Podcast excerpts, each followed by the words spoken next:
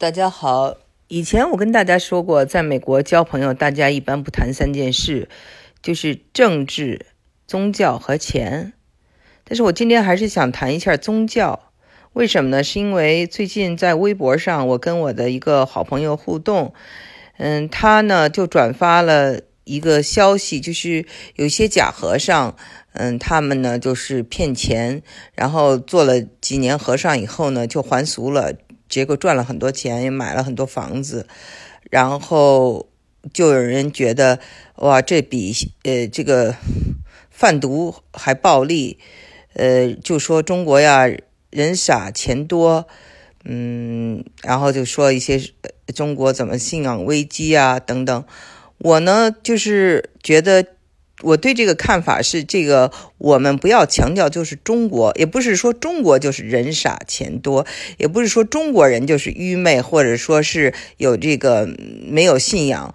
呃，这个对宗教的这种饥渴和对一种就是智慧的追寻，和人从哪里来这种原始的这种情怀，在人类都有，这是世界范围内的。那么我就想跟大家说，你们可以去看一个美国的纪录片，叫做《Marjo》（M A R J O）。嗯，是一九七二年呢获得了奥斯卡奖的一部这个纪录片。这个故事呢挺有意思。Little Marjo 呢是一个四岁的小孩，他是南方的这个福音教派一个传统家庭里长大的，然后是个小天才，四岁就会布道，然后。就是大家觉得哦，他是这个，嗯，这个耶稣附体啊，或者是怎么样？就是他有很多的崇拜者，然后他们家呢就通过他赚了大概有三百万美金。你想想那个时候三百万美金是非常多的。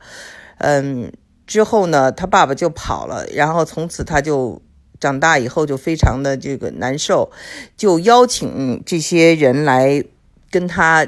跟在他身后，他长大了以后去各个地方去，呃，这个还是接着传教，就拍摄他们怎么赚钱和数钱的这个过程，和他本人对这个宗教的看法。他根本不信教，呃，然后但是他把这个当做一个生意和赚钱来来做。嗯，最后这个人呢就挺有意思的。这个 Little Marjo 应该还活着，成为了一个演员，因为他本身干的事儿，他觉得就像演戏一样。嗯，大家有兴趣看看，这个是个特别好玩的一个一个节目。嗯，所以呢，在美国的这个六十年代、七十年代，有很多的这个宗教啊产生，呃，各种教派。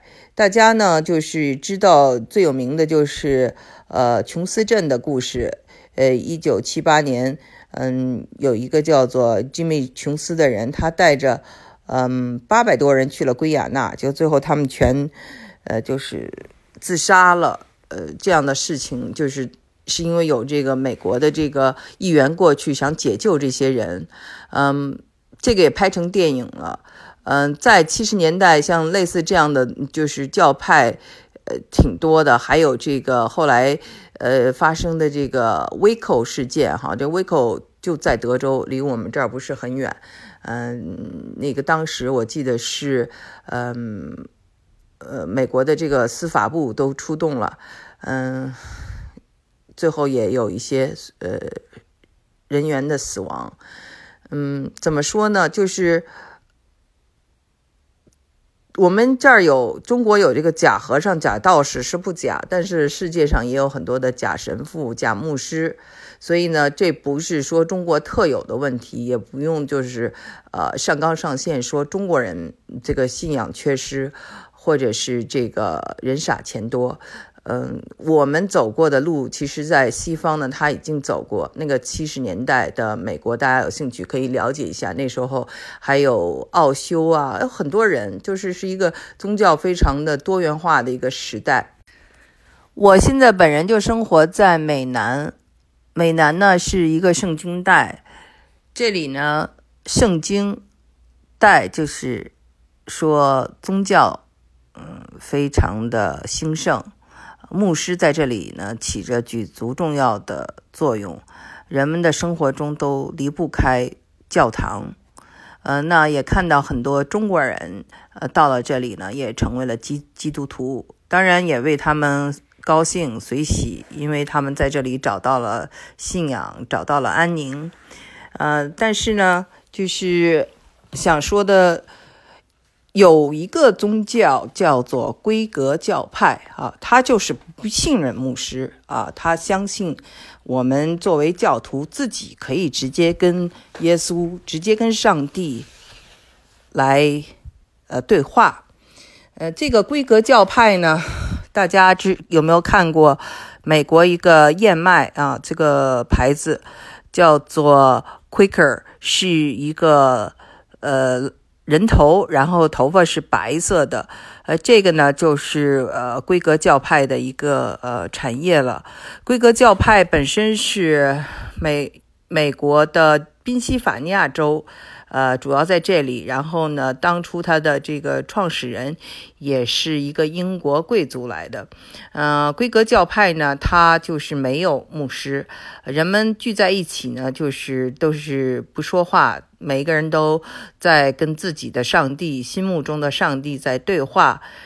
他们强调的是人与人之间的友情 （brotherhood） 兄弟情谊。嗯，所以后来美国各种。骷髅会啊，或者是一些呃学校的一些组织，其实都是受了这个规格教派的影响。那么规格教派呢，它在呃后来这个美国这个废奴运动中也起了很多的作用。我们要看到，就是呃很多宗宗教团体确实是在这个人类进程中起了一些很好的作用。大家总是说啊。那些天主教啊，或者是基督教来了中国，帮中国建医院啊、建学校，非常的好。那么，好像就觉得这个佛教，呃，有没有做这些事情嘛？佛教绝对是做了这些事情的。大大概就是说，大家了解的不是很多。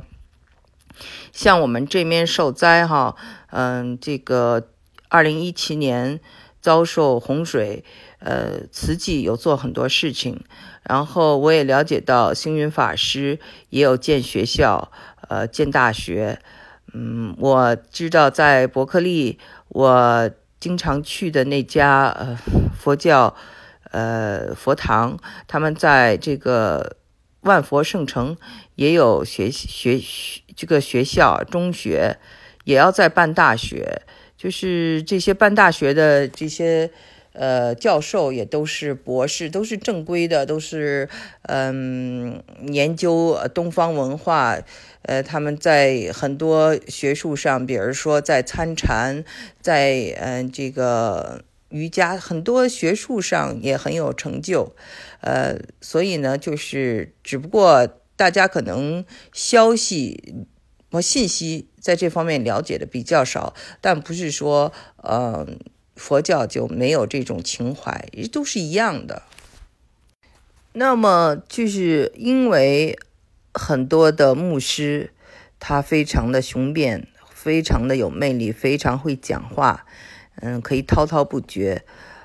同样呢，就是当你人生遇到各种问题，比如家庭的小事啊、婚姻啊，呃，你去找这个牧师，呃，他都会给你解答。即使他解答不出来啊，美国有这个教堂也有很多的这种，嗯，服务，有的就是他们会请有这个呃已经拿了执照的这些呃心理医师来免费的。去给他教堂的这些教区的这些人员呢来辅导。那么当然，所谓免费是这些人他捐了钱，对吧？捐了钱以后才有这个服务。呃，所以吧，就是心灵的场所，我们每一个种族、每一个文化都需要。呃，所以很多呃，大家学佛或者说想了解一些。关于这个，嗯，智慧的东西，就也去请教法师，也去请教和尚。有些和尚呢是真是高僧大德，那免不了我们在这个，呃，社会里呢，就是林子大了，什么鸟都有，也会遇到这种假和尚。假道士，我希望大家呢，就是一个平等心对待，只要你自己有分辨力就可以，嗯，不用那么愤世嫉俗，把这事儿就是上升到一个整个中国人都怎么样了。我觉得在美国待了以后呢，给我了一个很大的一个呃思维方式，就是什么事情呢？是看一个人类的共同点，而不是光是看一个局部的。其实你这么看，就是其实中国呢跟其他的这个人相同的点呢太多了，不同的点倒是不是很多，所以。我今天做这个节目的目的，也就是希望不要因为发生了这些事情，就对一个民族进行一个就是贬低。